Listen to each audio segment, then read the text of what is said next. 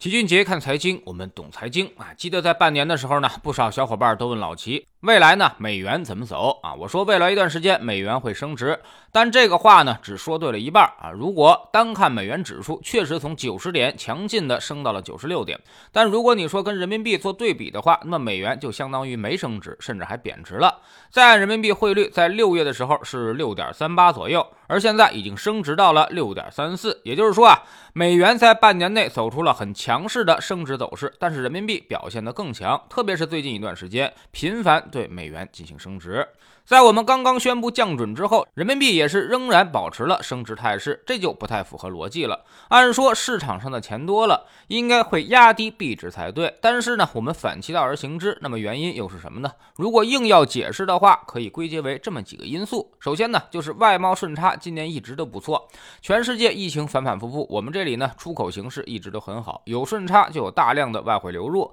那么这也就支持了汇率持续走高。其次，那就是通胀水平较低。物价没起来，而且在刺激经济的时候，我们之前也一直表现的较为克制，所以这对于国际资本有一定的吸引力，人民币成了避风港湾。第三呢，就是资本市场处于合理位置，特别是外资喜欢的一些高 ROE 公司，经过这一年调整之后啊，股价都已经大幅回落，这对于投资需求和配置需求都有较强的吸引力。另外，我们的长期国债回报也比美国要高一点五个百分点，这种无风险套利的需求也推升了币值。第四，可能也有主观的意愿，有意为之，保持人民币强劲啊。那么一个呢是降低顺差，减小国际压力；另外一个呢就是防止资本大规模的跨境流出，防范金融风险。那么很多朋友也都在问，明年人民币会如此强劲吗？其实你就看上面几点支撑人民币走强的因素啊，是否在明年还成立？外贸明年肯定很难保持今年这种势头了。所以我们也多次强调，启动内需，包括这次降准，也是希望把国内的消费和投资需求给它拉起来。外贸高基数之下很难发生持续的增长，所以外贸这一块明年其实并不乐观。通胀水平倒是不高，但主要是因为猪肉价格下行，掩盖了一部分真实的涨幅。明年猪肉向下这个牵引力是不存在了。那么 CPI 明年会持续向上，PPI 减 CPI 的剪刀差会逐渐缩小，社零消费数据会有所好转。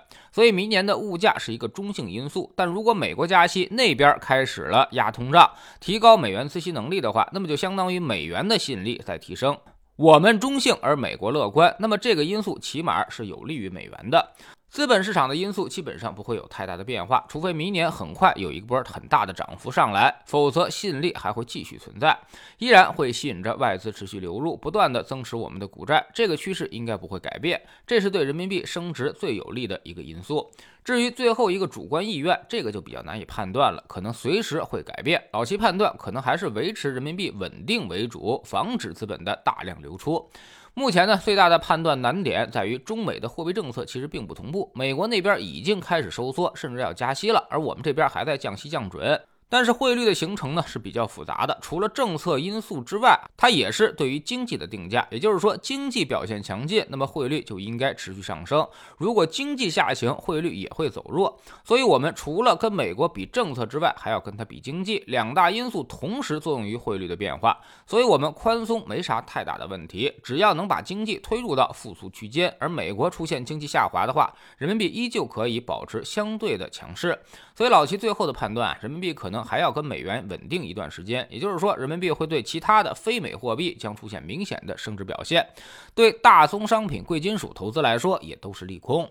只要人民币跟美元保持基本稳定，对于我们的资本市场而言就不是什么坏消息，说明我们的股债市场还依然有吸引力，外资也会持续的流入加仓。最怕的就是人民币突然对美元贬值，通常只有这种情况下，外资才会反向流出。过往的经验来看，人民币对美元升值都有利于股市，人民币对美元贬值就是明显的利空了。目前来看应该还好，起码汇率这个因素还不会对股市造成太大的杀伤力。另外呢，由于港币也是盯住美元的，所以我们投资于香港的中概股影响也不太大。只是最近一段时间美元上升趋缓，人民币反而创出新高，更有利于 A 股表现，而稍微不利于港股。但是这种情况应该不会维持很久，人民币未来依然会跟随美元一段时间。在智星球秦杰的粉丝群里面，昨天呢我们再次盘点了投资港股的一些产品，并排出了三六九等。现在是一个抄底中概非常好的时间点，未来三年其实有很确定的机会。老齐甚至说，这次机会可能不亚于二零一八年底的创业板。我们总说投资没风险，没文化才有风险。学点投资的真本事，从下载知识星球找齐俊杰的粉丝群开始。我们不但会给出结论，还会告诉你逻辑和原因，让你自己掌握分析的方法和技巧。新进来的朋友可以先看《星球置顶三》，我们之前讲过的重要内容和几个风险低但收益很高的资产配置方案都在这里面。在知星球老七的读书圈里，我们正在讲投资者的未来。昨天呢，我们讲了一轮泡沫形成的标志到底是什么？也就是说，当你看到什么情况出现的时候，你就要小心了。有些公司已经不能再持续投资了，即便这个公司日后发展的再好，你在一轮泡沫期买进去也是十分不明智的，会大大拉低你的投资回报。下载知识星球，找老七的读书圈，每天十分钟语音，一年为您带来五十本财经类书籍的精读和精讲。您现在加入之前讲过的二百二十本书，全都可以在星球读书圈置顶二找到快速链接，方便您的收听收看。喜马拉雅的小伙伴可以在 APP 顶部搜索栏直接搜索齐俊杰的投资书友会，老齐每天讲的市场策略和组合配置以及讲过的书都在这里面。读万卷书，行万里路，让自己获得提升的同时，也可以产生源源不断的投资收益。欢迎过来体验一下，给自己一个改变人生的机会。